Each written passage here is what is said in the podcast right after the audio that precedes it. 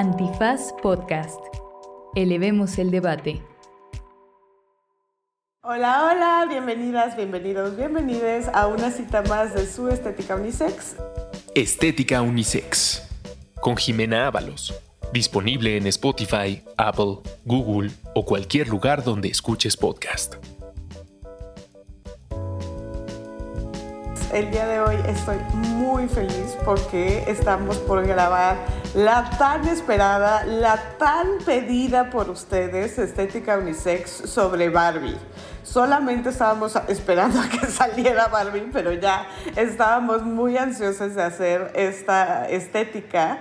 Y para esto están conmigo dos invitadas muy especiales, muy queridas, muy además eh, amigas de mi corazón, pero además invitadas particularmente queridas de ustedes aquí en su Estética Unisex. Eh, está conmigo Pablo Morán. Preséntate, por favor, mi vida. Hola, eh, yo soy Pablo Lemorán, soy, yo digo que yo soy vedette del entretenimiento porque soy productriz, soy productora, guionista, comediante y quién sabe, próximamente chance de show. Uh amo, amo todo esto. Eh, y además está con nosotros que eh, Erendira Derbez, mi querida ilustradora, autora eh, del libro No son micromachismos cotidianos, entre otras cosas. Y pues, sin más, vámonos a la cápsula sobre de qué va, aunque tendrías que vivir debajo de una roca para no saber de esta película pero les vamos a poner una pequeñita, que, que, pues no es una película convencional de Barbie tampoco, no es una película para niñas y niños, aunque tendré que decir que sí hay muchas cosas icónicas que yo dije, wow, yo la tengo, o wow, mi hija la tiene, ¿no? Salió la ambulancia y fue como de wow, o sea, me encantaría que la viera solo por la recreación de ese universo, que no es una película para niños, ¿no? Es una película de Greta Gerwig, que es esta directora feminista, etcétera, ¿no? Eh, pero antes de irnos a la cápsula, ¿tú qué Barbie serías si te tuvieras que poner una Barbie? Hay, hay una que me urge tener y que no encuentro en Amazon, que es una Barbie que tiene una cámara de cine y su Ay, Pero como yo me dedico a la tele, yo digo como de, ay, no, no es la Barbie cineasta, es la Barbie eh, productora de contenido. Entonces yo sería esa. Me encanta. Ok, yo sería probablemente la Barbie abogada, que sí hay, hay Barbie jueza incluso. Entonces yo algo así, pero no delgada. que, las que hay desafortunadamente son delgadas, ¿no? Incluso las Barbies juezas que les ponen su toga como de Ruth Bader Ginsburg, que ustedes saben que yo admiro mucho a Ruth Bader Ginsburg, eh, pues son Barbies hegemónicas, ¿no? Entonces eso es algo que cambiar. En fin, eh, les mando muchos besos y abrazos. Ahorita continuamos con la discusión, pero antes nos vamos a esta pequeña cápsula. Barbie es una película de 2022 escrita por Greta Gerwig, conocida por Lady Bird y Mujercitas, y Noah Baumbach, conocido por Historia de un matrimonio. La cinta nos transporta a Barbieland, el utópico paraíso en el que viven todas las Barbies. Ahí conoceremos a Barbie estereotípica, la muñeca de Mattel original interpretada por Margot Robbie, que empezará a experimentar una serie de defectos que la alejan de la perfección que se espera de ella. En un mundo donde todo funciona a la perfección y donde los rostros siempre tienen dibujado una sonrisa, los pensamientos trascendentales sobre la muerte y la celulitis no tienen cabida. Para encontrar una solución a su problema, Barbie tendrá que salir al mundo real para descubrir que sigue habiendo desigualdad de género, que las mujeres envejecen y que puede llorar. La acompaña su Ken asignado, Ryan Gosling, que también experimentará toda una revelación al descubrir que en el mundo humano no es solo Ken, sino que es un hombre con todos los privilegios que ello supone. Es una película llena de humor y nostalgia que provoca reflexiones más allá de lo esperado. Lo primero que quiero platicar con ustedes es esta primera escena que ya habíamos visto en alguno de los trailers, en donde las, las niñas están jugando con las muñecas que son bebés, ¿no? Y eh, llega Barbie y es espectacular. Y es la, la, es Margot Robbie, ¿no? Pero vestida en el trajecito de baño que trae la original Barbie, ¿no? Y esto es real, o sea, sí es real que las niñas jugaban sobre todo con muñecas bebés, que a mí personalmente nunca me gustó jugar con bebés y me encantaba jugar con Barbies, ya iremos a, a eso. Eh, porque las Barbies tenían historia de telenovela y las bebés, pues qué aburrido, ¿no? Solamente había que cuidarlas. Pero eh, es muy interesante porque, a ver, una de las cosas y, y uno de los hilos que tendremos a lo largo de esta conversación es si Barbie es, entre comillas, feminista, ¿no? Que es una de las cosas que trata la película. Pero lo que sí es cierto, independientemente de todos los matices que podemos dar a esa respuesta, es que eh, las niñas jugaban con bebés y esto es parte de lo que llama Nancy Chodorow la reproducción de la maternidad, ¿no? O sea, una de las tesis sobre cómo se mantiene el patriarcado es a través de la idealización de la maternidad y de la idealización de la maternidad justo a través de este tipo de cosas en donde enseñamos a nuestras hijas, que esa es la tesis de Chodorow en particular, ella es psicoanalista y dice, idealizamos la maternidad, eh, somos la figura central en la vida de nuestras hijas como madres, y entonces les enseñamos a nuestras hijas que la maternidad es el lugar en donde las mujeres pueden tener esta especie de, entre comillas, gloria, ¿no? Y de pronto eh, llega Barbie, ¿no? Que llega Barbie con este traje de baño, que no sé si ustedes lo sepan, pero yo vi un documental sobre la historia de Barbie y lo que cuentan es que justo no había muñecas, o sea, las únicas muñecas para jugar a vestir a las muñecas eran las muñecas de papel. Estas muñecas que son de cartón y que les pone sus vestiditos como con unas pestañitas de papel. Y que entonces, pues, eh, la creadora de Barbie, que también sale en la película, va a Alemania y encuentra que en Alemania hay una muñeca, que no me acuerdo en este momento cómo se llama, que es más bien como una muñeca de juego que se regalan los hombres, ¿no?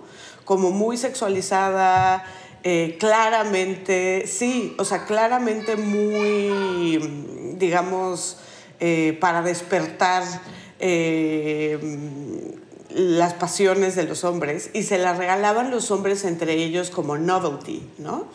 Pero ella dice, esto está maravilloso porque esta es una muñeca que es adulta, que puede tener un mundo y sobre todo que se puede vestir, ¿no? Lo que más le interesa a ella es que pueda tener como muchos outfits, ¿no? Entonces este outfit básico era el traje de baño con el que sale en la primera escena, pero pues, es una Barbie que puede tener millones de outfits, que el de verano, que el de invierno, que el traje de baño, que esto y el otro, ¿no? Y ese es un poco el chiste de Barbie, ¿no? Ya después viene este discurso de que además puede tener muchas profesiones y todo esto, ¿no? Pero sobre todo esa era la novedad de Barbie vis a vis eh, las muñecas bebés, ¿no? Que insisto, a mí siempre me daban flojera. ¿Ustedes cómo ven? Pues no sé, o sea, es que mi, mi relación con Barbie también es compleja porque pues esta Barbie es no binaria. Entonces, este... Sí, sí, em, pues es raro porque yo siento que Barbie de alguna manera en mi caso, como relacionándolo con mi, mi experiencia y mis vivencias, eh, y relacionándolo también con esto que dices, pues sí tiene, o sea, tiene mucho que ver. A mí siento que Barbie de alguna manera, pues sí me, me, no quiero, no quiero decir disforia, pero pues sí me, sí fue como de mis primeros llamados de decirme, mm, chica, tú no eres hombre, ¿no? Porque sí había algo ahí que me llamaba mucho.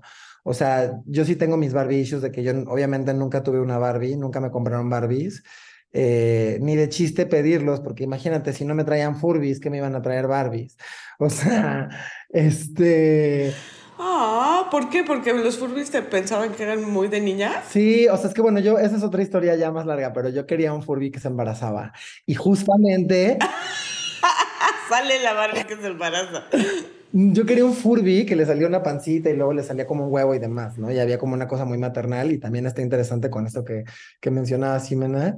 Este, pero sí, creo que, o sea, a mí de las primeras, o sea, como lo primero que me llamó de una Barbie era eso, la posibilidad de vestirla, ¿no? Y de, alguna manera, pues supongo que, que sublimar muchos deseos que yo tenía y que no entendía que más bien, pues yo me quería poner un vestido, ¿no? Y yo me quería poner unos tacones, pero claro, o sea, obviamente, este, creo que pues sí fue como la primera oportunidad que tuve de decir, ay, le puedo poner un vestido a esto, que de alguna manera me puedo proyectar o puedo sublimar ciertos deseos míos en esta muñeca, ¿no?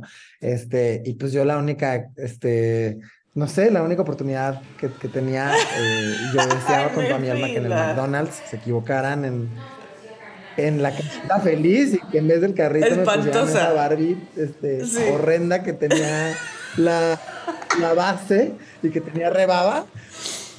Pero esa era la única como este, posibilidad que yo tenía de, de poseer una Barbie, ¿no? Ay, eso fue muy lindo, pero también tiene que ver, o sea, esto que dices sobre la clasificación de, de los de los juguetes, ¿no? También es una cosa muy fuerte, porque eso también tiene que ver con el capital. O sea, en la historia de los juguetes, la realidad es que no había, eh, históricamente, no había tanto juguetes para niño y juguetes para niña, sino que los niños chiquitos jugaban todos con caballitos, con muñecas, con eh, bloques para construir, etcétera, ¿no? Como las cosas que vemos en los estereotípicos nurseries en las películas, ¿no?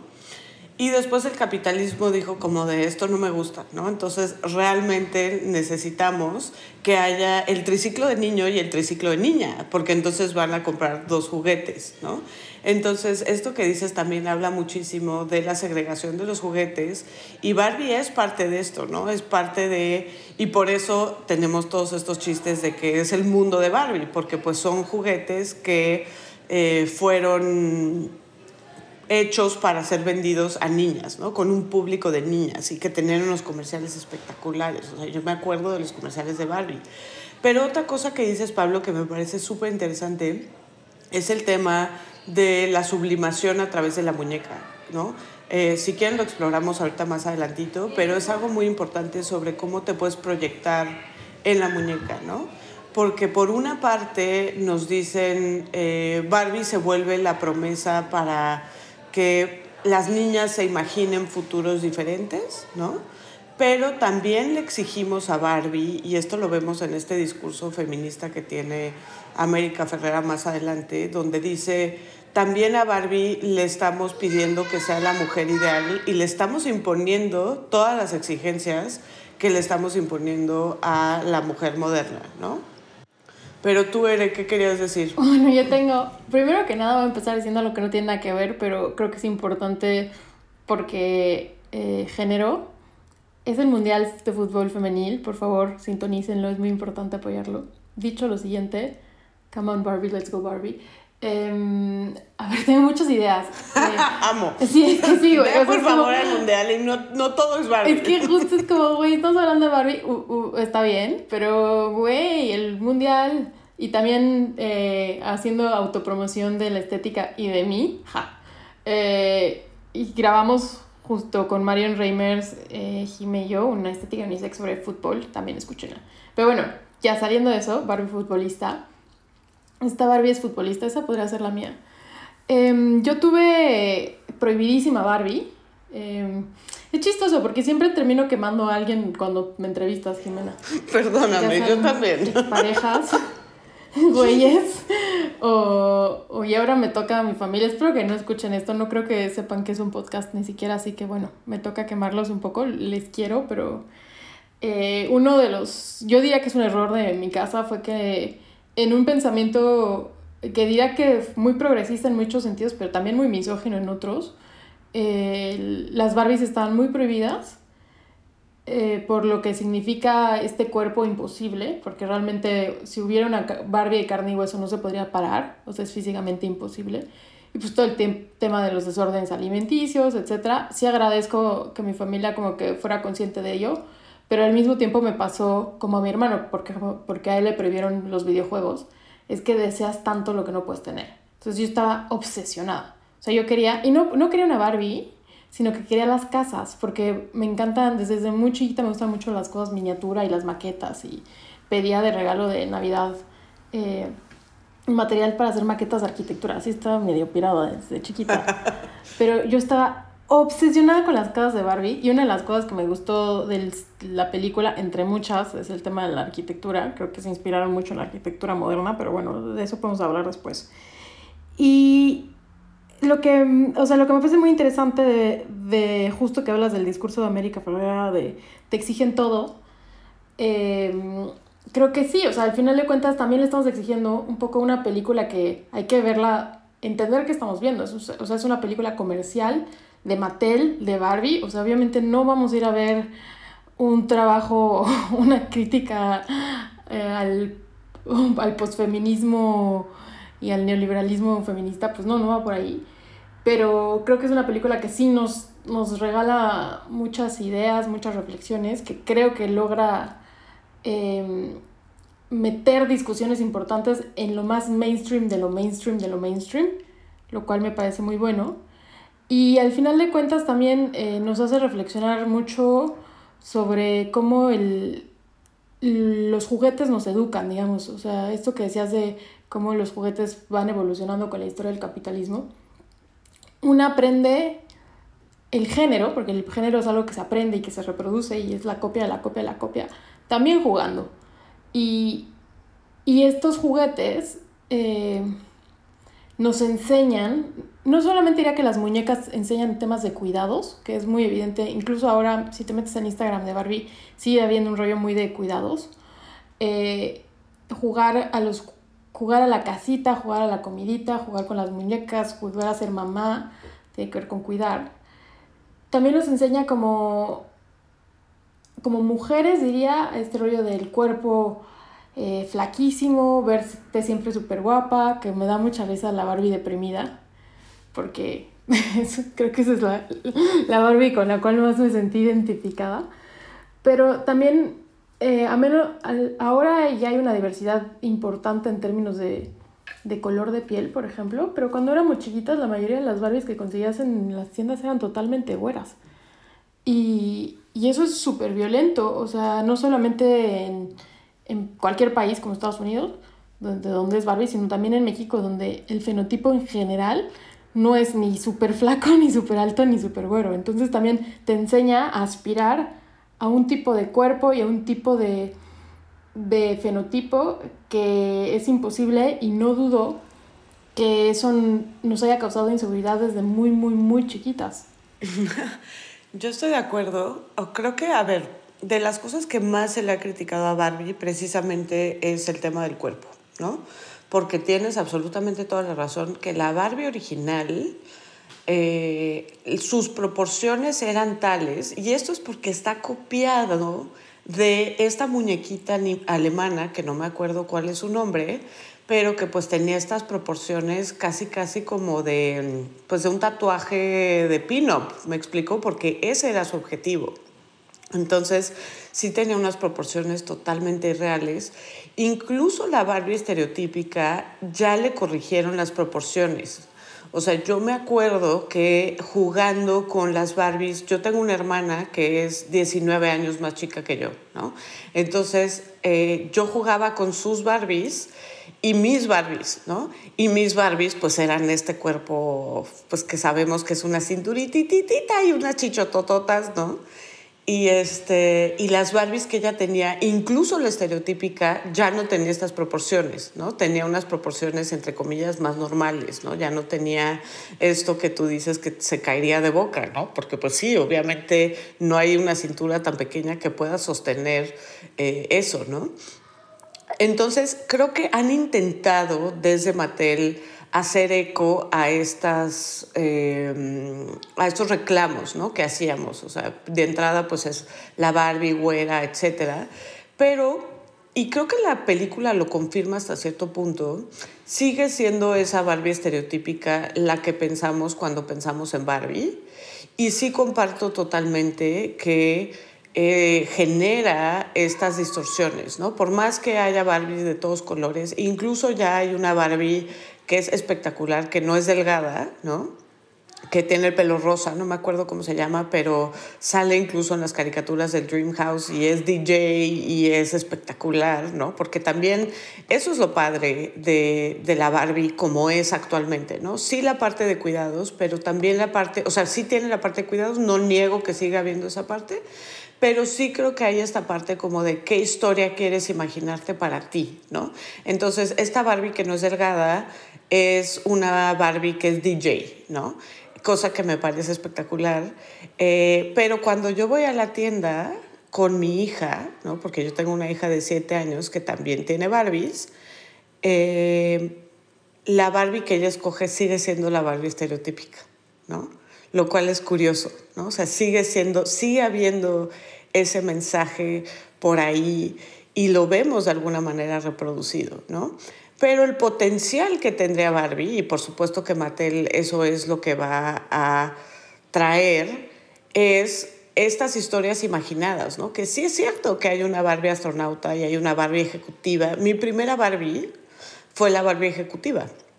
Eh, me la trajeron los Reyes Magos, me acuerdo perfecto, tenía cuatro años. Yo llevaba rogando por una Barbie y también como que me la habían prohibido, Ere, no tanto por el tema de, o sea, creo que la sentían como muy sexualizada, ¿no? Que es otro tema que, pues, que sí está ahí por el origen mismo de la Barbie, pero era la Barbie ejecutiva que sale en la película y pues tenía su portafolio y se iba a trabajar y aparte tenía un vestido como de fiesta, ¿no? Entonces, pues estos futuros, obviamente eran los ochentas, ¿no? Entonces, estos futuros imaginados creo que es una de las cosas, digamos, más benignas o positivas de Barbie que obviamente la película va a tratar de resaltar, ¿no? Sí, o sea, no deja de ser un comercial, digamos, de Barbie. Yo difiero, o sea, sí han hecho un cambio, por ejemplo, en el tema de las tallas, pero no creo que sea suficiente.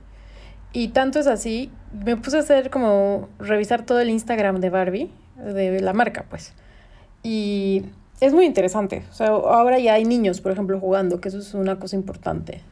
O sea, claro, muy interesante. También, en los comerciales de los 80 no había obviamente ningún niño. No, y, y una vez más, o sea, como, como que mando a mi familia, mi hermano de chiquito se puso a jugar con una muñeca que yo tenía.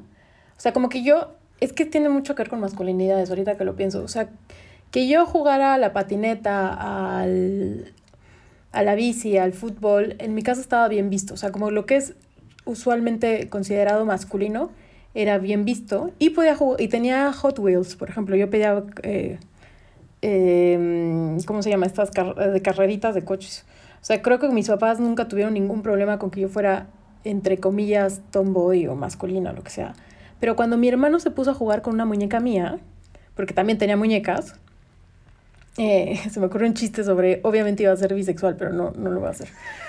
Pero em, cuando yo tenía muñecas, eh, no había bronca, pero el día que mi hermano se puso a jugar con una muñeca y le hizo su casita y le hizo su camita, etcétera, mi papá estaba medio infartado y me acuerdo que mi mamá le dijo, está bien, está aprendiendo a ser papá.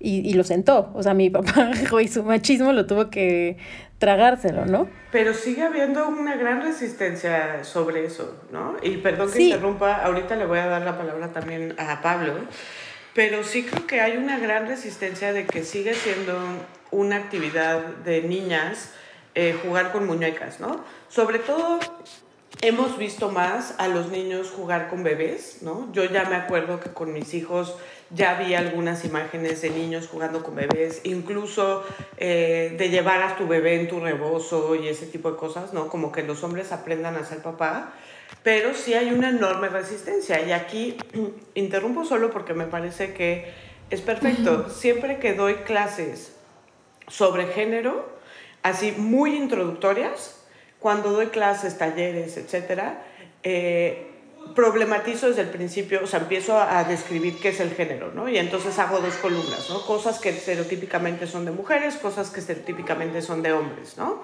Dentro de las cosas que estereotípicamente son de mujeres, obviamente están las muñecas, etcétera, ¿no? Pero todos los valores que asignamos, ¿no? Y entonces les digo, esta es la construcción de género, ¿no? ¿Y cuál es el problema con esto? La respuesta automática siempre es, pues, que nos limita, ¿no? Y después trato de problematizar, sí, pero no solo nos limita, sino que es un sistema de distribución de poder, ¿no? Y entonces ahí ya les empieza a sonar un poco extraño. Y precisamente el ejemplo que uso es, ¿qué nos confronta más como sociedad?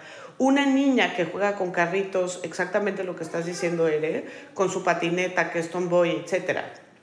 O un niño que juega con muñecas y se quiere vestir de princesa, ¿no? Y siempre... ¿Me dejas terminar? Bueno, ahorita que acabes, tengo que terminar el punto antes de que se me vaya, pero acaba y ahorita te digo. Siempre, universalmente, la respuesta es el niño, ¿no? El niño nos genera más escosor como sociedad, ¿no? Nos genera más miedo de que va a recibir violencia, nos genera, en general, un, un sentimiento como de esto no, ¿no? Es mucho más transgresor, ¿no? Y aquí también tendrá que entrarle Pablo a la discusión. ¿Por qué? Porque precisamente confirma esta jerarquía de género, en donde te estás rebajando si quieres feminizarte. ¿Me explico? Exacto. Y porque es que es la idea, y justo es por eso cuando hablamos del sistema patriarcal, no hablamos de hombres contra mujeres, sino de lo masculino, o sea, lo que, lo que es elevado. Entonces, en este sistema los, los hombres que son leídos como femeninos, por ejemplo, son leídos como inferiores, digamos, en, esta lógica del patriarcado. Pero déjame acabar dos puntitos sobre lo que decía el Instagram y ya luego que Pablo nos, nos dé su opinión.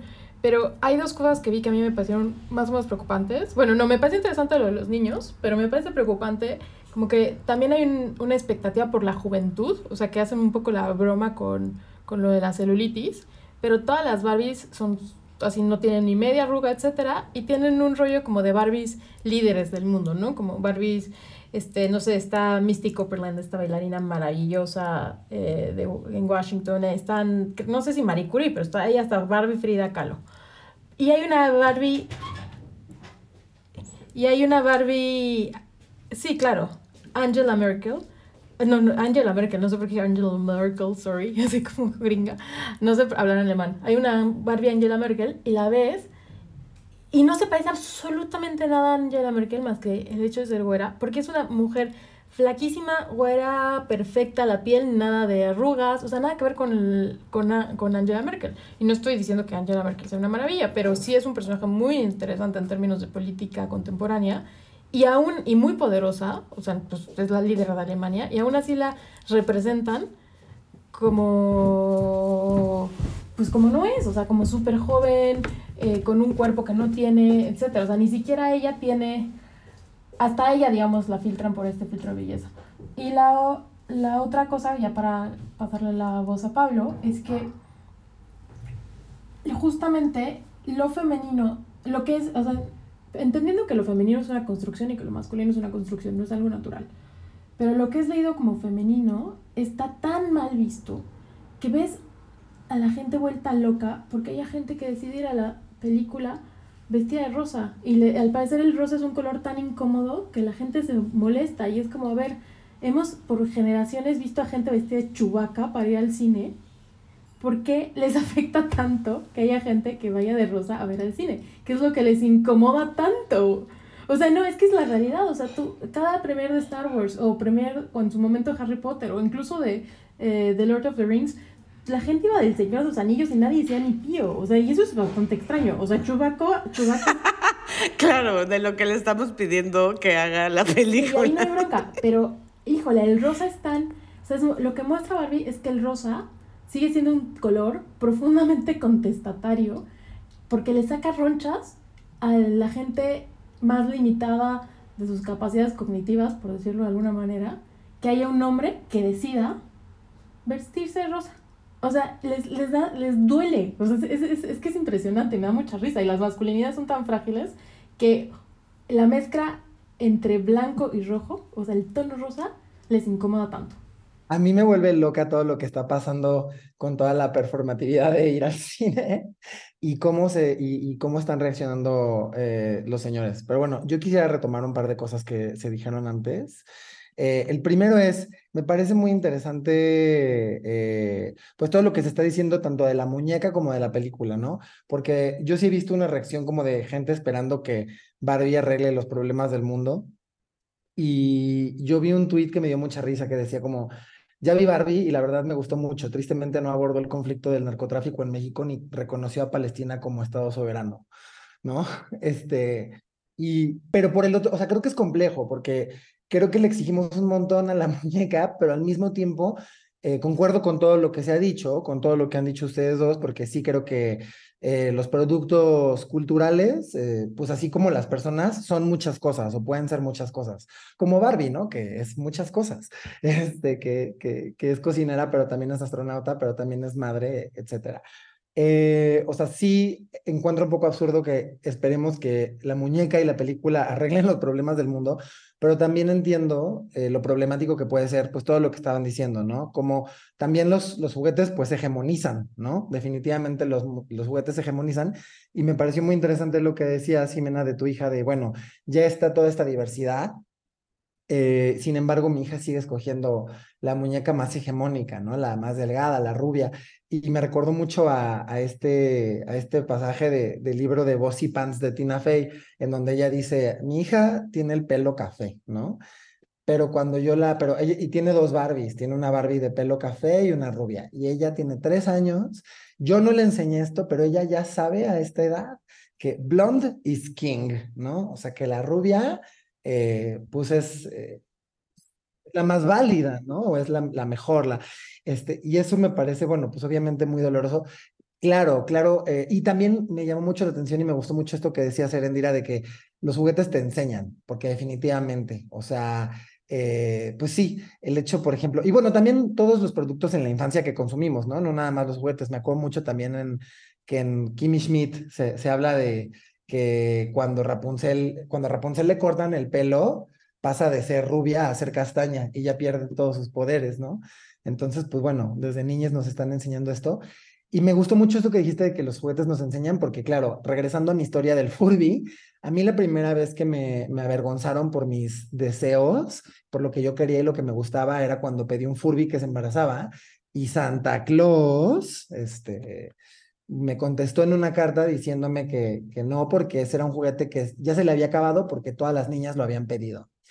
Y en ese momento yo entendí, o sea, yo ya con, con el bagaje que yo tenía de antes, yo sabía, o sea, mis seis años yo ya había aprendido que ser niña y que lo femenino era inferior a lo masculino, ¿no? Entonces, a los seis años me dijeron que, pues que yo tenía que estar avergonzada, ¿no? Por, eh, porque claro, en ese momento también se me socializaba como hombre, eh, y me enseñaron a los seis años que yo tenía que estar avergonzada porque yo deseaba algo que era de niña, ¿no? Y, y regresando a esto también que decían de, eh, de, de, qué es peor ver a una niña jugando fútbol o a, a, un niño jugando este, con muñecas, pues claro, porque, porque pues, un niño jugando a cosas, entre comillas, de niña, este, que también eso es interesante, ¿no? Como esta parte de Barbie en donde se define qué es de hombre y qué es de mujer, ¿no?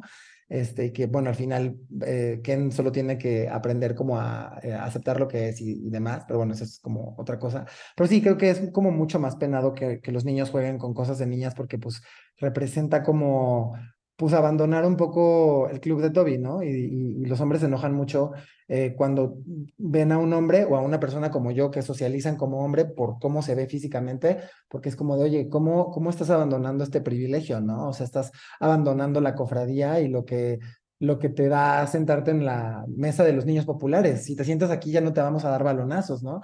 Y el decir, no, pues me vale y que me den balonazos, pues obviamente es muy contestatario y muy punk. No sé. Totalmente, y aparte lo, si lo trasladas al mundo adulto, por ejemplo, y yo, yo lo pienso mucho como en mi performatividad, porque de repente, o sea, sin buscarlo, pero supongo que es un tema de supervivencia, soy leída como masculina.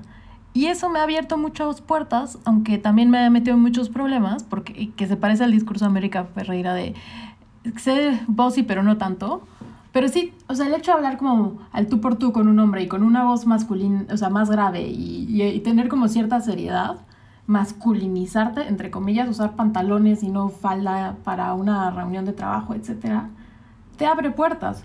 Y lo ves mucho, es, para mí es muy evidente en el mundo de la política y de los abogados, que neta se, o sea, las mujeres para alcanzar cierto nivel tienen que eh, perform hacer este performance como de vato, pero no tanto, o sea, no lo suficiente, no tanto, o sea, como masculino pero, pero guapa, no sé cómo decirlo. Claro, y, y que de cambio, hecho perdón, hay un caso jurídico, y no es por estar interrumpiendo a Ere, hay un caso jurídico sobre, sobre estereotipos que justo es esto, ¿no? Es una mujer que quería ser socia de, mm, de una gran firma de consultoría y parte de sus reviews para ser socia dicen que debería de maquillarse, que súper bien su performance, pero que a lo mejor le vendría bien eh, ser un poco más delicada o usar joyería, ¿no?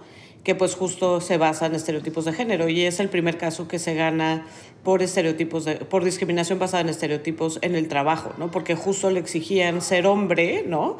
En términos de ser ruda, eh, consigue al cliente, etcétera, pero eh, te vendría bien ser un poco más amable en tus formas, ¿no? Y siempre es un punto medio bien imposible de encontrar. O sea, que, por ejemplo, para mí, yo pensé mucho en esta película, en otra joya, para mí es una joya cinematográfica, la volví a ver hace poco, que es Legally Blonde.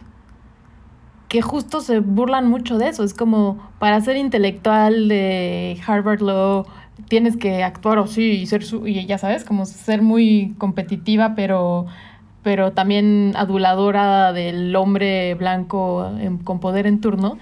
Y, y, me encanta el personaje de Reese Witherspoon porque llega así como con su perrito de rosa como Barbie y aparenta ser muy naive y ¡pum! O sea, como tómala. O sea, puedo ser inteligente. pero me encanta, es como puedo ser inteligente, puedo ser brutalmente capaz y no renunciar al tipo de cosas que me gustan. Y si le gusta eh, eso, o sea, como usar rosa y tener un perrito en la bolsa es completamente válido, o sea, no, no tiene lo que mm, asociamos como femenino, entre comillas, no tiene por qué seguir estando peleado en nuestro, en nuestro entendimiento y en nuestra imaginación con lo intelectual, con lo racional, con lo laboral, etcétera, que creo que es parte grande del problema que seguimos viviendo y que creo que esta película nos sirve también como para al menos discutirlo. Y sí, en un, en un espacio súper gringo, súper hegemónico, efectivamente no es una película como el tweet que hable sobre el conflicto en Palestina y cómo Israel es un estado bastante problemático, pero, pero creo que sí, se, o sea, al menos sirve, al menos para reírte. Y yo creo que también pues la comedia es un espacio de crítica bien interesante y bien poderoso. Sí, esto que dices me parece muy importante, ¿no? Volviendo un poco a la película, eh, y, esto me viene la idea de hacer una otra estética de Liga Blonde con ustedes dos, pero eh, creo que, a ver, la película, y creo que de sus grandes aciertos, como bien decía Sere desde el inicio, es que trae al mainstream estas discusiones, ¿no? Por supuesto, ya vi críticas en redes sobre, ah, porque me metí a ver si era una película apropiada para niños, ¿no? Que es una cosa chistosa, porque mi, mi hija vio esto, mis sobrinas vieron esto y dijeron como, wow, queremos ir a ver Barbie, pero pues no es tanto una película para niños, ¿no? Entonces, eh, justo viendo esto, obviamente ya hay muchísimas críticas de personas derechosas diciendo que la película es demasiado política, ¿no?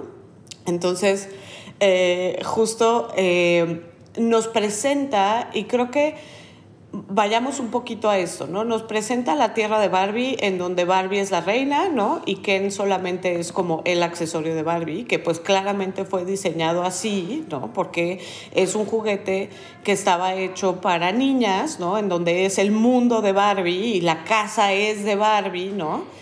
Y que pues eso obviamente no ocurre en la vida real, donde en el mundo real vemos que sigue habiendo este patriarcado en donde Barbie llega muy ingenuamente y dice como, ¿cómo? O sea, se supone que esto ya se había arreglado, ¿no? Pero una de las cosas que más comedia provoca es Ken, ¿no? Y cómo Ken es nadie en, su, en la tierra de Barbie, porque es la tierra de Barbie, eh, ni siquiera tiene casa, aparentemente, porque no existe la casa de Ken, todo es de Barbie. Eh, y llega al mundo real y dice, wow, aquí la gente me respeta, ¿qué es esto? Patriarcado maravilloso, ¿no? Y entonces trata de llevarse al patriarcado con esto de eh, la piel y los caballos y todos estos clichés del patriarcado a la tierra de Barbie. Y ahí como que hay un brainwashing de las Barbies, ¿no? Que pues nos, nos de alguna forma es una metáfora de cómo se hace el patriarcado, ¿no? De, de, cómo las mujeres también participan del patriarcado, ¿no? Entonces creo que todas estas metáforas son muy útiles, pero tampoco hay que tener una lectura tan simple como que lo que buscamos es la tierra de Barbie, ¿no? Donde, pues, o sea, justo creo que uno de los puntos más interesantes es lo que decías, Ere, de que no es hombres contra mujeres, ¿no? Que aquí a lo mejor habría una lectura de que sí lo es, no sé, ¿qué piensan? Yo creo que no, o sea, de hecho, pues al final se, se propone una solución y es algo bien bonito, ¿no? O sea, nunca, al final no dejan como idiotas a los hombres. Y me acuerdo mucho de un tuit también que leí en donde decían, a ver, si, si crees que esta es una película anti-hombres, pues esto es bien preocupante porque entonces crees que las cosas que se mostraron son inherentes del hombre, como si no realmente ¿no?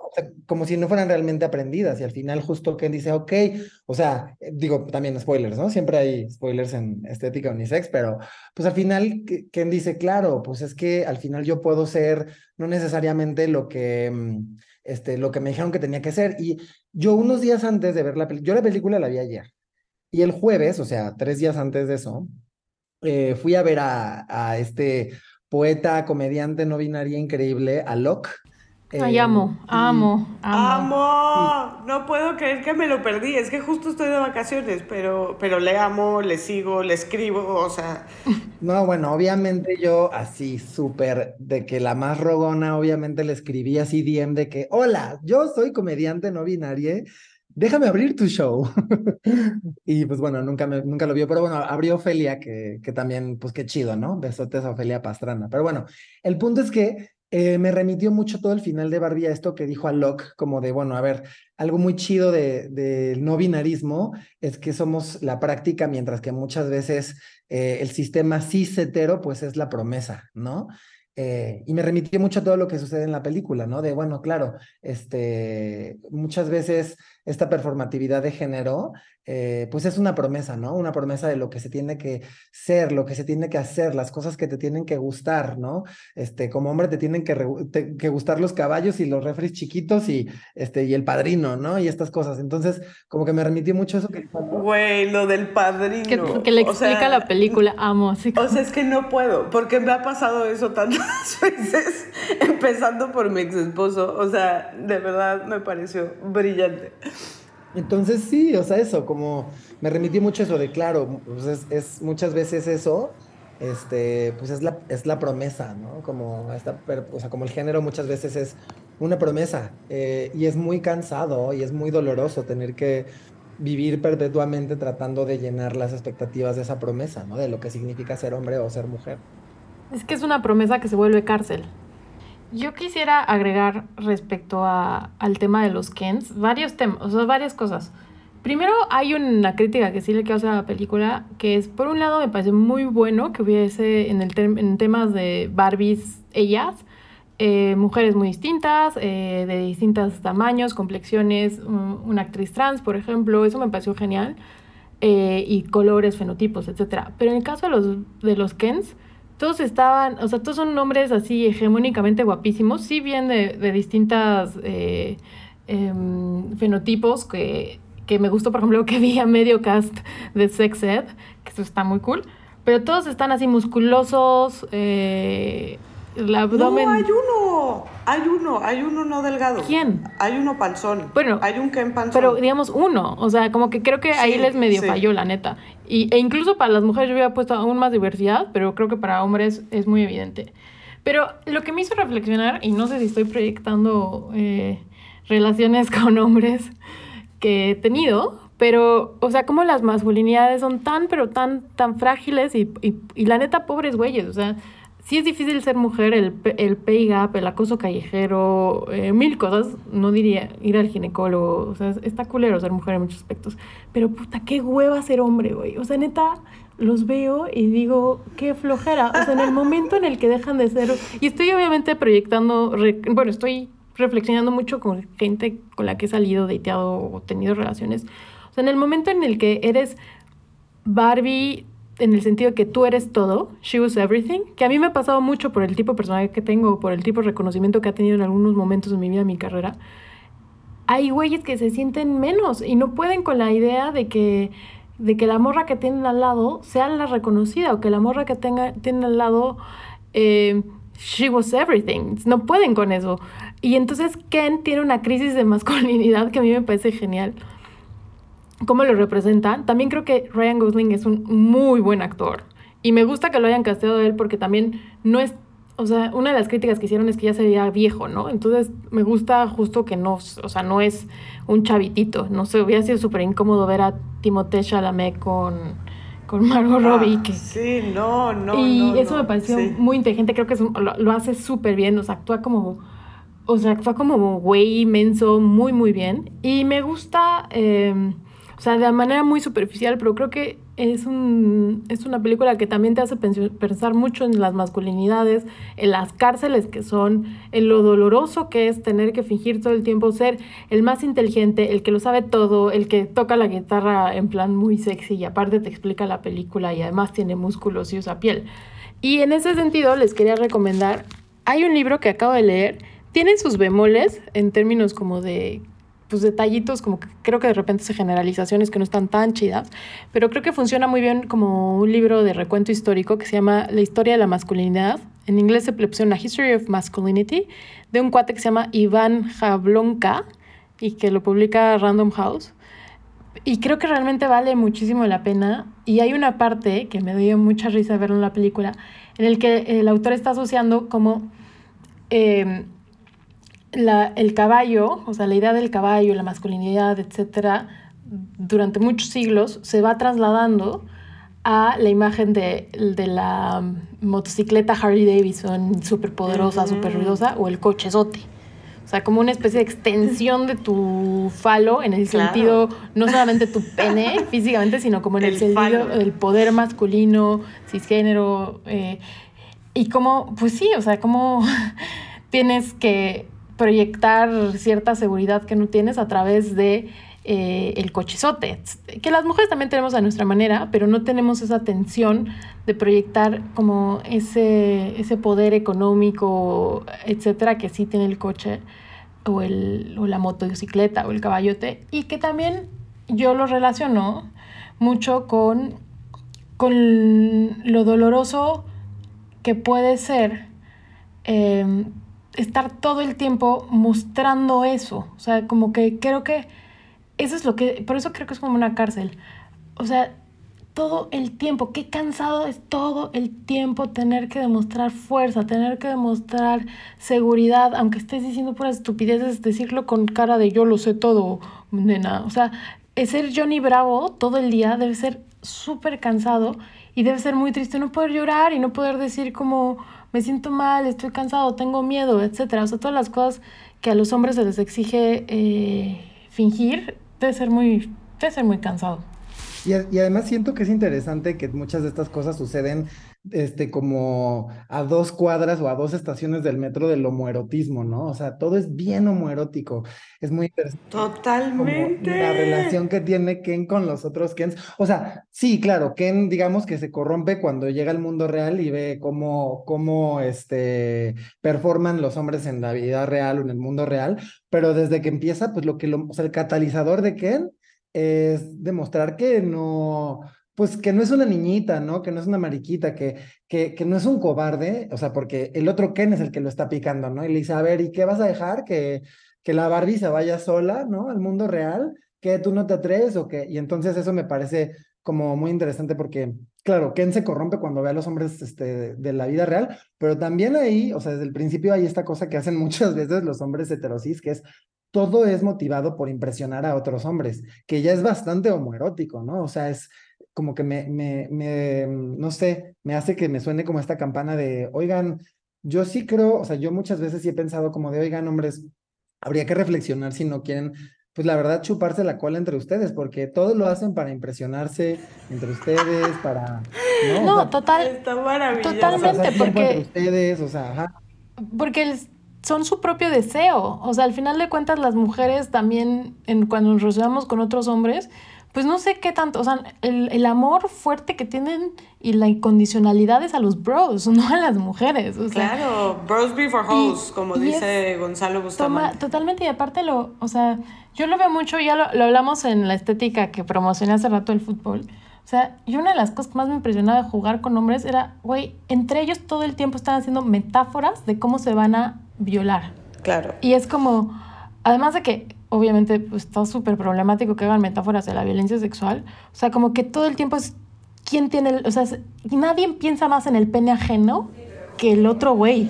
Por supuesto. O sea, ¿y quién lo tiene más grande? ¿Y quién se lo metió a no sé quién? Y todo el tiempo es esa metáfora co- con eso. Y es como, güey, neta, el hecho de que estén pensando tanto tiempo en sus penes en comparación a los de los otros, pues sí, güey. O sea, neta, agárrense, hagan su favor y dense unos besos y algo más. O sea, esa tensión Pero es por esto, sí, y es por esto que también tiene tanta carga homoerótica, digo, también es por la falta de mujeres, ¿no? Pero eh, los marineros y los militares, etcétera, pues también hay una carga homoerótica con esas figuras, ¿no? Que tiene que ver con, a ver, y regreso a la película, esta competencia entre los hombres creo que es muy notoria y creo que hacemos muy bien en hablar de que la película no solamente nos habla de los retos de ser mujeres y de todas las exigencias que vienen con el género para las mujeres, sino también para los hombres, ¿no? Y esto es algo muy retalabra gato, o sea, incluso esto que acaban de decir de que si no se quieren chupar sus colas,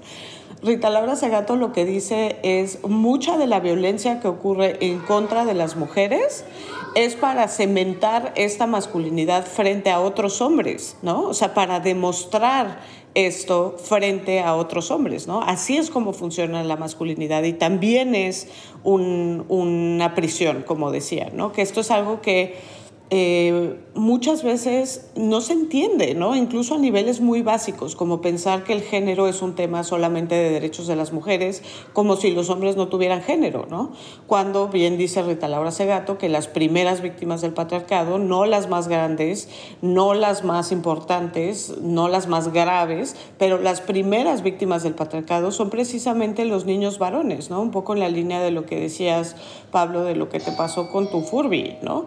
O sea, esto no es menor, o sea, esta carga que tienen los hombres todo el tiempo. Y yo tengo amigos que me han dicho, amigos heterosexuales, eh, cisgénero, hombres, que me han dicho, es agotador tener que cuidar los movimientos de tus manos para no aparentar, ¿no? En algún usas, momento. O sea, los emojis. Sí, a este grado de fiscalización, ¿no? Y creo que también eso nos viene, ¿no? Como esta construcción. Y claro, ¿no? Lo del caballo es maravilloso, porque pues justo es esto, ¿no? Por eso también hay coches, o sea, el Mustang, todo esto, ¿no? Pues claro que es parte de esa misma evolución, ¿no? Yo quiero poner un ejemplito de qué tan estúpido puede ser el- y tan frágil la masculinidad, que es un- una cosa que me pasó hace poco. Yo ando mucho en bici, para mí la bici es algo muy importante. Y estaba con un grupo andando en bici y faltaba un casco y había un casco rosa. ¿Puedes creer que el güey prefirió ir sin casco? Ah, O sea, ¿prefieres tener un accidente que puede ser mortal a ponerte un casco rosa? No o sea, de verdad. ser, o sea, amigo, claro. ¿Are you okay? O sea, sí, prefieren- literal prefieren la muerte. O si no, la muerte algún pedo grave, o sea. Pero es que dice, dice Rita Laura que eso es la muerte, o sea que si no estás refrendando constantemente tu masculinidad y mostrando al mundo, y que lo vemos con los Kens, y eso es lo brillante, y mostrando al mundo que eres hombre, entonces no eres hombre, y si no eres hombre, no eres persona, o sea, no es algo que ya te ganaste, nos dice Rita Laura, no es algo que ya demostraste que eres hombre, entonces ya ahora ya puedes descansar, sino que todos los días tienes que estar demostrándolo. Y si no lo demuestras, no eres hombre, y si no eres hombre, no eres persona, ¿no? O sea, por eso lo del casco. ¡Qué fuerte! Sí, de pena, güey. Em, quiero volver un poquito al tema de la exigencia que se tiene sobre las mujeres, ¿no? Porque tenemos esta, este discurso que nos da América Ferrera, que es maravilloso, ¿no? Donde dice, se te exige que seas delgada, ¿no? Pero no puedes decir que quieres ser delgada. Tienes que decir que quieres, salud, que quieres ser saludable, pero en realidad sí se te exige ser delgada, ¿no? Que esto es algo central al discurso de las Barbies, porque pues las Barbies siempre han sido delgadas, incluso la que no es delgada sigue siendo delgada comparativamente, ¿no? Entonces, esto sí es algo que sigue estando ahí de manera muy fuerte, ¿no? Que, y que yo incluso lo, es algo que vivo, ¿no? que es, sigue siendo una discriminación muy aceptada, la discriminación a los cuerpos no delgados o a los cuerpos gordos, ¿no? Y después nos habla de, se supone que tienes que tener dinero, pero tu propio dinero, pero no demasiado, porque entonces justo pasa este fenómeno que decía Sere, donde totalmente, ¿no? Pues esto fue la historia de mi matrimonio, en donde todo funcionó perfectamente mientras los roles de género estaban respetados, pero en el momento en el que yo empecé a tener un trabajo con mayor reconocimiento y a ganar más dinero, pues entonces no, no lo pudo manejar, ¿no? Entonces, eh, esta historia que tú hablas de tus relaciones, etcétera, lo vemos de alguna forma también en este discurso, ¿no? Cuando dice, tienes que tener tu propio dinero, pero no vayas a pedir dinero, ¿no? Pero al mismo tiempo no te dan las mismas oportunidades que a los hombres, ¿no? O sea, todas estas dificultades que viven las mujeres en el patriarcado y que pareciera que en el mundo de Barbie ya se habían arreglado, ¿no? Pero después tenemos, y me encanta, esta es mi parte favorita de la película, o sea, con todo lo chistoso y lo genial que es, eh, la parte donde nos Barbie elige ser humana, ¿no? Con todas las pues con todos los costos que eso puede tener, pero también que vemos pues lo hermoso de vivir, ¿no? Incluyendo todo el dolor y todo lo nefasto y todas las expectativas que podemos tener. Pues bueno, yo, yo quisiera comentar antes de eso, porque bueno, aquí creo que pues sí es importante, o sea, hay muchas experiencias que son de mujeres y de hecho cuando me invitaste a esta, a esta eh, estética, Jimena, yo te lo dije como de, ay, me da un poco de miedo porque yo no soy mujer, ¿no? Este, pero también, bueno, no sé. Eh, no, claro, lo que estamos diciendo que también tiene que ver muchísimo con masculinidades, ¿no? Y con estas imposiciones que tú también has vivido y con cómo justo no es hombres versus mujeres, ¿no? Aunque claramente la carga es diferente.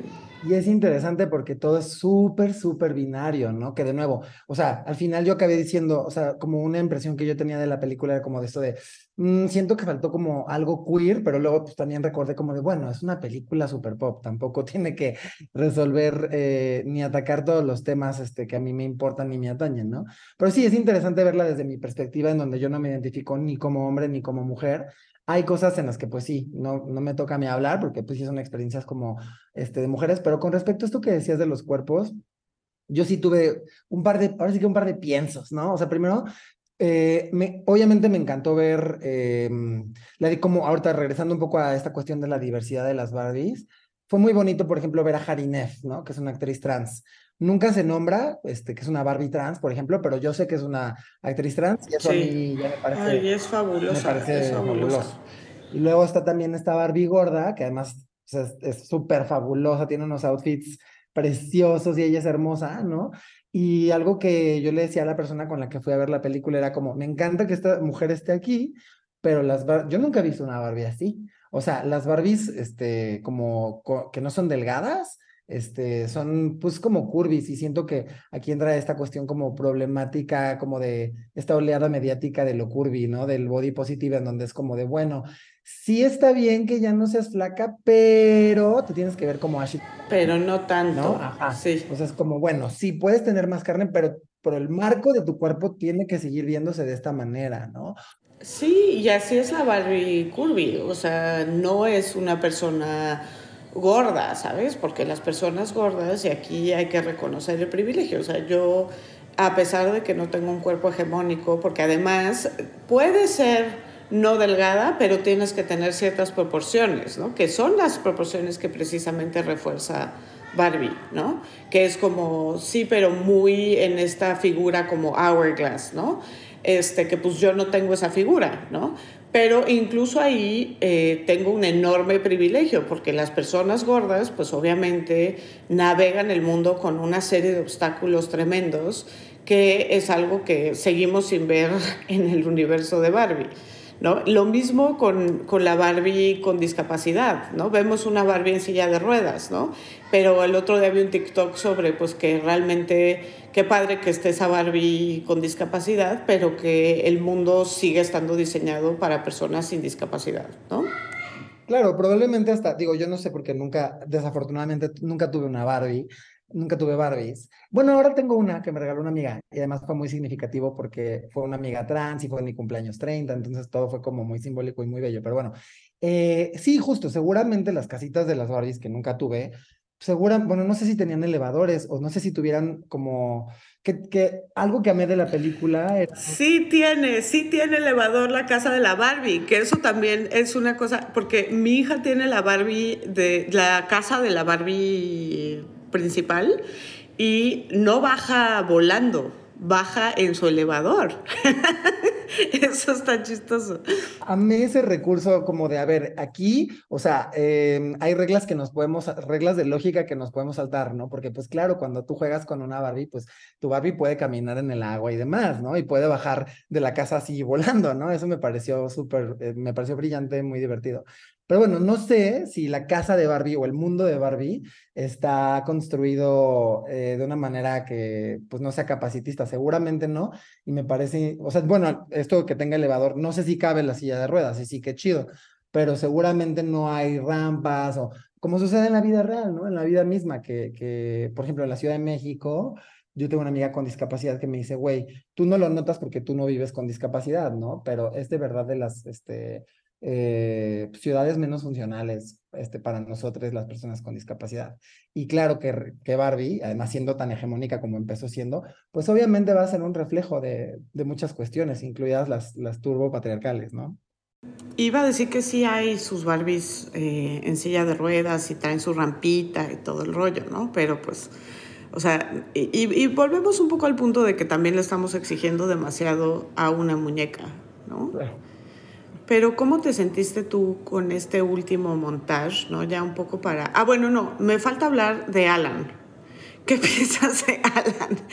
Que Alan existe, ¿no? Y es como este amigo que existe en el universo de Barbie, pero que lo ponen aquí como no sé si decir que es como el amigo gay de Barbie o si más bien, o sea, porque en algunos artículos lo he visto como que es el, el icono queer de Barbie, ¿no? Tú justo estabas diciendo que le faltó como un poco de queerness a, Barbie, a pesar de que tenemos a Harry Neff, etcétera pero o si lo leemos como este vato que este, justo le provoca súper escosor todo lo que tiene que ver con el modelo de masculinidad convencional. Claro, sí, o, sea, em, es que, bueno, regreso a lo mismo, ¿no? O sea, como que yo dije, bueno, no sé si, eh, no sé si tiene que como cumplir todas mis expectativas, ¿no? O sea, es un producto pop y también entiendo eso.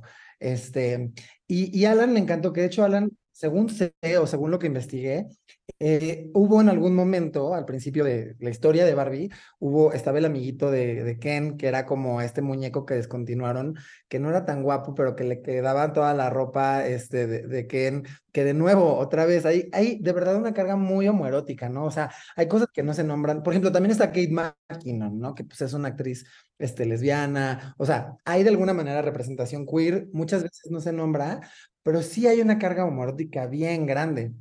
Y Alan es interesante porque por un lado, pues tiene como esta admiración por Ken, ¿no? Y como de alguna manera un deseo que no se nombra, pero que se puede sentir.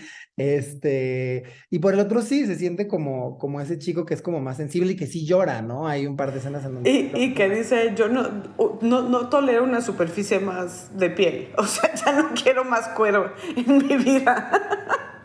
y, que, y que el leather también es un fetiche un poco queer, entonces Claro. es interesante. Y, y también me parece bonito el personaje de Alan porque me parece como una, una alternativa para los hombres. Claro. No tienes que ser necesariamente un Ken todo el tiempo, ¿no? O sea, también puede ser Eso es maravilloso. que no tiene que estar demostrando y que algo muy bonito de la película es este, esta idea en donde, donde América Ferre- Ferrera le dice al jefe, ¿no? A Will Ferrell como de, a ver, a mí se me ocurre, ¿por qué no hacemos una Barbie que sea una Barbie promedio, ¿no?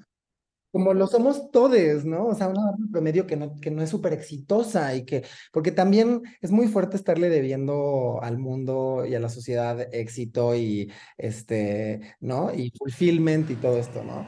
Sí, que es un poco lo que decía Ere con esta narrativa girl boss, ¿no? O sea, como que sí, claro, puedes ser lo que tú quieras, pero más te vale que seas algo de esto, ¿no? Que, que creo que justo la idea de la Barbie promedio es esto, ¿no? Como una Barbie normal con la que todos nos podemos identificar, ¿no? Y Alan me parece que es un muñeco mucho más promedio. No es un güey mamado, no es un güey musculoso, no cabalga un caballo, que por cierto también me encantó la escena en donde llegan en caballos este, como invisibles, que también me parece como una metáfora ahí como de, claro, así como no tienen genitalia, este, pero que en, en su, en, en esta escena de la construcción es como, bueno, sí, pero tengo un bulto muy grande, ¿no? De misma manera, Padrísimo. llega en un caballo invisible de que, bueno, no hay caballo, pero, pero yo tengo este Pero lo imaginamos. Sí, sí, aquí está esta extensión que es invisible, pero yo llevo en ella, ¿no?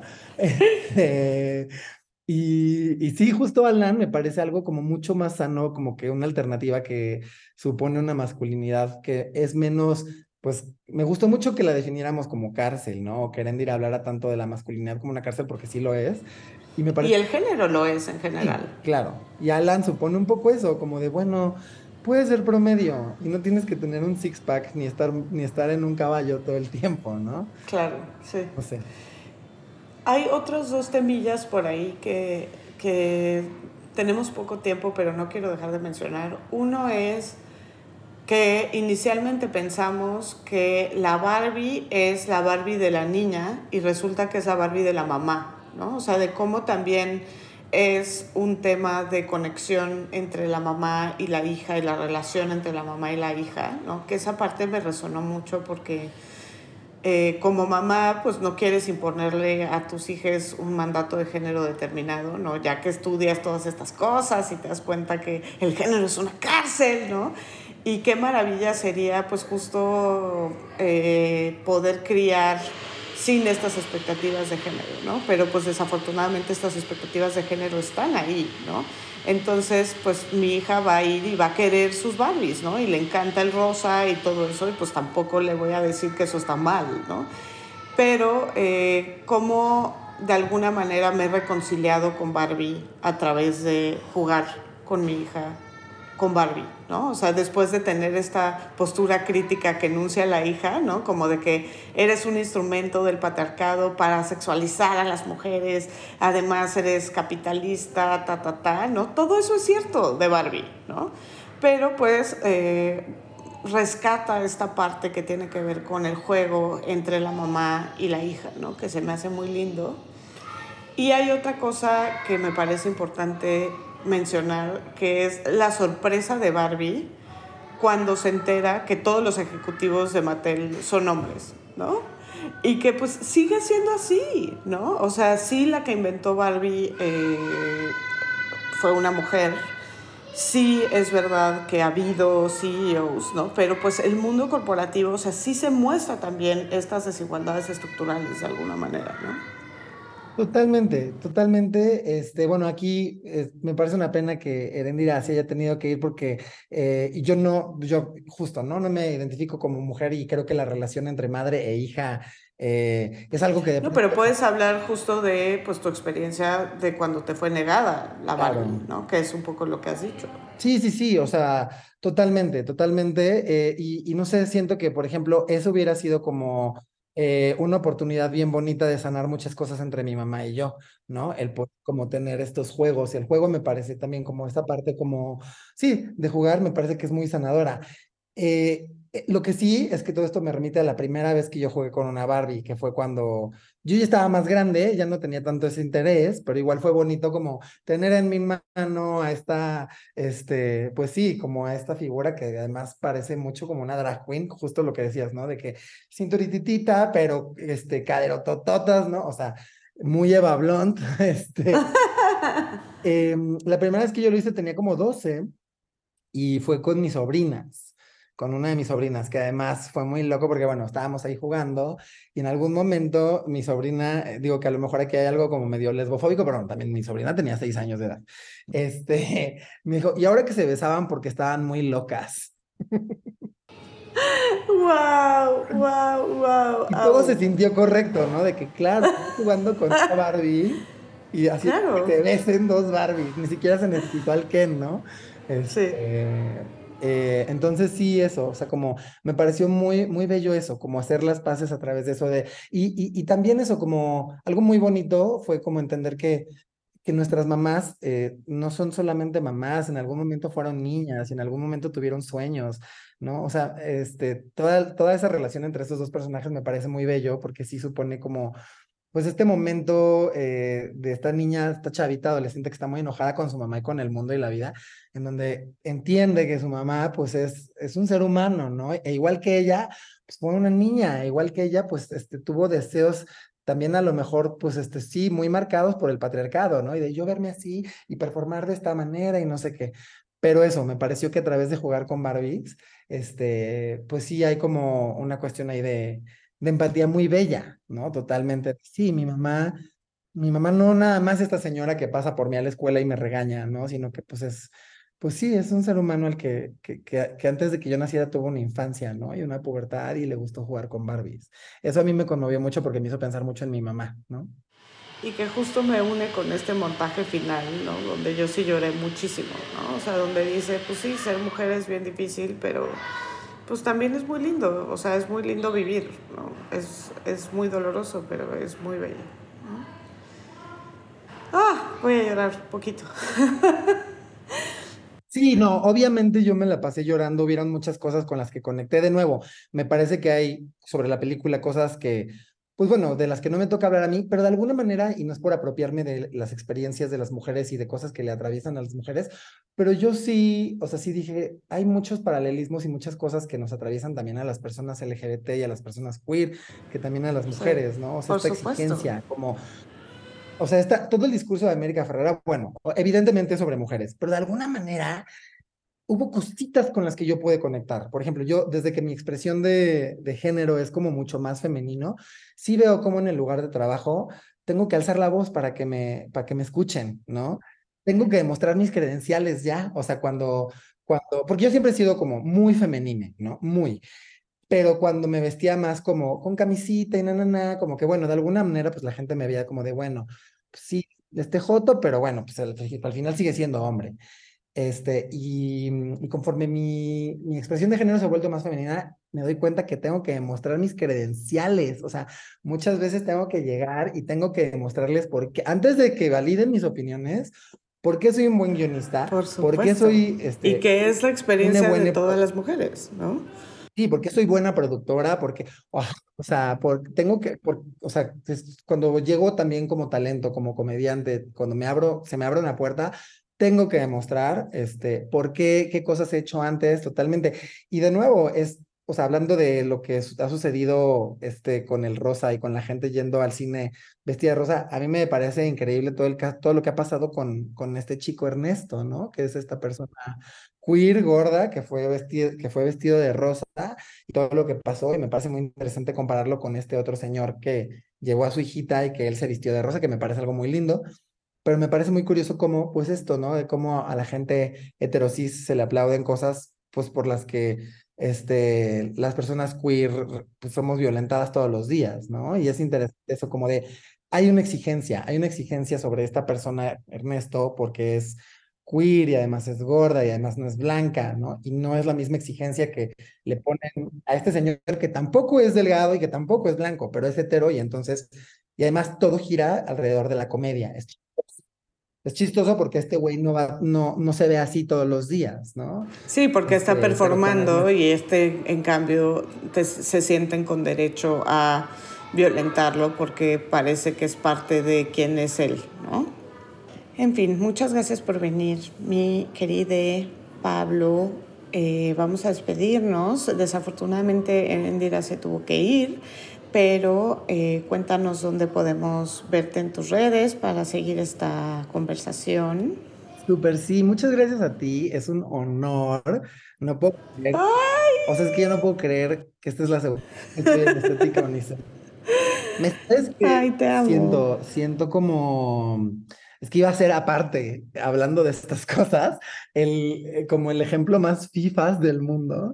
Este, Ajá. Pero está bien también, porque hay que dejar ya de lado como esta idea de que el fútbol solo le pertenece a los hombres heterosis, ¿no? Justamente. Sí, totalmente. Erendira y tú hablaron con Marion, que, sal- que saludos a mi amistad. Este, pero sí, iba a decirte como de, o sea, esto que, o sea, el hecho de que esta sea la segunda vez que estoy en, en, en Estética Unisex es como, como si Cristiano Ronaldo invitara a jugar a un FIFA a una cascarita. O sea, Ay, te amo. yo soy súper, yo soy súper fan de la estética y que esta sea la segunda vez, pues nada, qué, qué fantasía. Ay, te amo.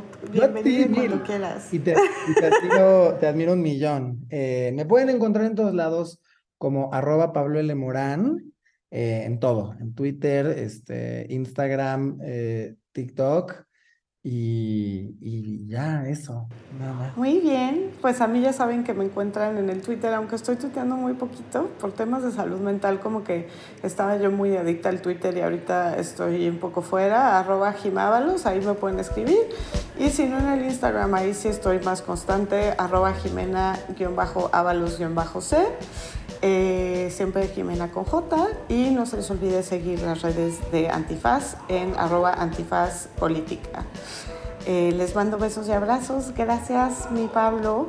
Y nos vemos a la próxima aquí en su Estética Unisex.